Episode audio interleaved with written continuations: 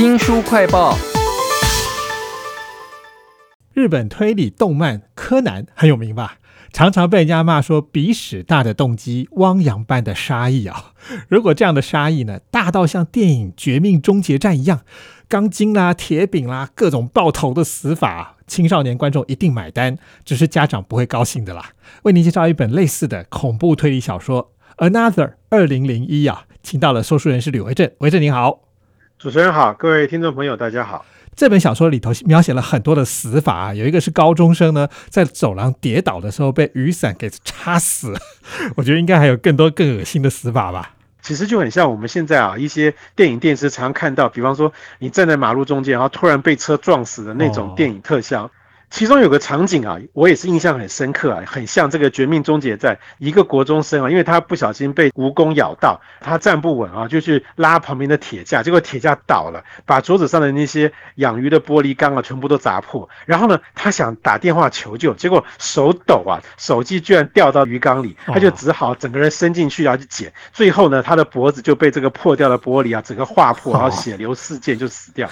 这整个画面其实实际上比我刚刚描述。感觉上还要恐怖，那你一定要看这本书的内容才会知道。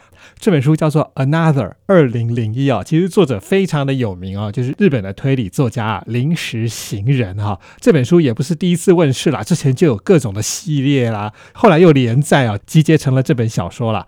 就是因为这么源远流长啊，我看到里面的死人通通都有关联，而且剧情跨越了好几个不同的年代啊，这么复杂的东西，能不能给我们一个懒人包啊？啊，正如主持人说啊，其实我们现在看的这一本已经是系列的第三本啊。这个第一本它讲的年代是很有点古老的，这个一九七二年啊，当时日本有个乡下的国中啊，曾经发生了一个很惨的事情啊。怎么说呢？这个国中的三年三班啊，曾经有一个这个长得很帅，然后呢很得人缘的男学生，结果后来呢，因为突然出意外死掉了。结果这个整个班的人啊，他们都发生一个很奇怪的状况，就是他们啊。拒绝承认这个孩子已经死了，他们都当做这个男孩子还存在，然后比方说假装在跟他说话，甚至呢连老师都这么觉得。哇！所以呢，这个接下来就发生了灵异的状况。从他们这一届开始啊，毕业照就出现了那个学生的灵异照片在里面。可是接下来是更恐怖的，怎么说呢？之后啊，大概每隔三年的这个国中的三年三班啊，都会出现灵异状况。他们在开学第一天啊，这个同学们都要开始坐下来的时候，才会发现，哎，为什么总是少一套课桌椅？这个照说应该总是事先安排好的嘛，但是不是，就是少一套。而且呢，没有好好处理这个这个奇怪的问题的话，这一届的同学啊，包含他的亲属，都开始不停的死人，然后死状都很惨。连续死状很惨的故事都在这本《Another 二零零一》啊，我会想到像伊藤润二啦，或者是《七夜怪谈》啊，日本就是有办法讲他们自己的恐怖故事啦。有诅咒，那当然就有破解诅咒流传的方法啊。那这本《Another 二零零一》有没有什么样的创新呢？所以这个解决的创意就是哈，既然每隔三年呢，这个班上啊就会少一组课桌椅啊，代表说之前的死人啊突然加入到这个班上，那他们的解决之道就是，那我就把其中一个同学啊指定为他是不存在的，他是隐形人，也就是说大家在学校里要看到他就要无视，不能跟他说话。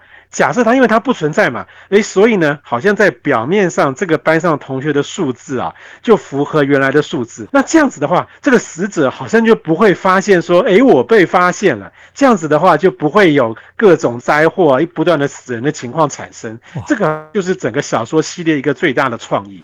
这是 Another 二零零一啊，已经是系列的第三本了。里面有一个很中二的对策小组想出来的办法哈，明明都是活生生的同学，为什么要被指定为边缘人呢？很可怜呢。那那个不存在的透明人，在这次二零零一里头是谁呀？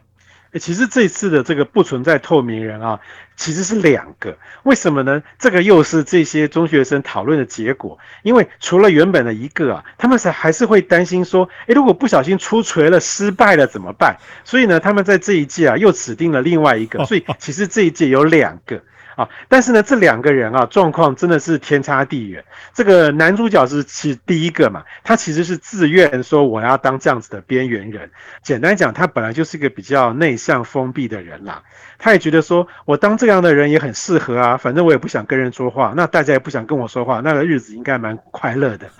这是他的想法，而且呢，他也很顺利的一直都做好了这样的一个工作。那另外一个女同学呢，其实就没那么顺利了。她当时啊，其实可以拒绝，但是他没有，因为他其实是暗恋这个男主角，想说两个人都不存在，也许可以自己好好说说话吧，哈。但是很不幸啦，其实这个被视为不存在啊，是一个日子很难过的事情，所有人都不理你。这个女同学其实没有想到说这个效应非常的严重，她到后来就忍不住了，她没有办法。继续被大家忽视，他就中途放弃。结果因为这一放弃啊，今年的灾祸就开始。哇，好可怕哦！Another 二零零一啊，那这次还是一样，三年三班很惨哈。我觉得很奇怪的是，我们现实生活当中，只要是太强的造成灾难的那个台风，我们以后就再也不用这个名字了。但这个小说里头，这个学校什么理由啊？年年编班都不跳过这个三年三班呢？硬是要编一个三年三班出来，他们怎么样逃过这种诅咒啊？其实啊，按照这个作者的设定啊，他把这些可能性都通通都给封死了。所以一直都是三年三班，怎么说呢？曾经有一年有设定直接跳过三班变成三年四班，那这样就没事了吗？哎，不会啊，结果是三年四班的人死。所以说这都是作者的一个精心的设定。那我觉得这种精心的设定还蛮多的。其中一个例子啊，像我们刚刚讲到说，哎，就是要设定一个人是不存在的人，这样子就不会有这个人数上多一人的问题。可是，在实物上，你要怎么做到这件事呢？就是其实就很像霸凌了。你在学校里啊，要完全无视这个人，不能跟他说话啊。但是呢，出了学校就没有问题，因为这个范围只在学校。结果呢，过去往往会有失败的情况，就是啊，大家一时忘了这条规则，在学校里跟他说了话，然后呢，这样苦心经营的结果就破功了，所以才开始死人。其实读到这里啊，我觉得这个 Another 二零零一还是有一些很奇怪的地方啦。这些是中学生诶，而且是个偏远的国中啊。为什么一定要把一个这么庞大的、复杂的谜团，还有恐怖事件设定在这个校园里头啊？不会有点小题大做吗？其实我觉得啊。正因为他是讲国中啊，因为我想，毕竟所有的读者啊，甚至现在的国中生，大家都曾经经过国中生这样的一个阶段。我有点在猜想，也许作者当年开启这个系列啊，是因为校园霸凌这个一个事情啊，给他这样的灵感而产生的。因为不存在的人，大家都无视他，就是一种霸凌嘛。除此之外，这本书其实还透出了一个，我我觉得我这些年来。注意一些这个日本相关的这些文本，会有个很特殊的现象啊，不知道大家有没有发觉，就是日本好像是一个会忽略成年人公用的一个国度。不管你是国中生或高中生为主角的这些故事也好，往往在这些故事里面啊，那些成年人都是废料，没有用的。他们对于整个事情没有任何实质的建议跟作用，就好像在这本小说里。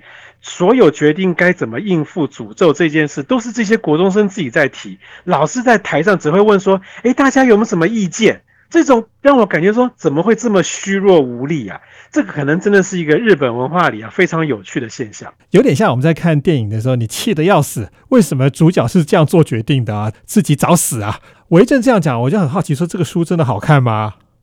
我我是真的觉得这本书值得推荐啊！除了刚刚一些这种死状的叙述啊，很写实之外啊，作者毕竟是一个有名的推理小说家，他在这个整个埋梗啊，整个剧情铺陈啊，很精彩，是属于那种本格式的推理小说。所以如果你从一开始啊仔细看的话，诶，搞不好你也可以真的提早破案。哈哈，书名叫做《Another 二零零一》啊，作者非常有名哦，日本的推理小说家临时行人啊，这是系列小说的最新一本哦。非常谢谢说书人吕维正为我们介绍，谢谢您，谢谢大家。新书快报在这里哦，包括了脸书、YouTube、Spotify、Podcast，都欢迎您去下载订阅频道，还要记得帮我们按赞分享。你有看过《临时行人》的任何一本小说吗？他的轨迹你喜欢吗？欢迎给我们留言哦。我是周翔，下次再会。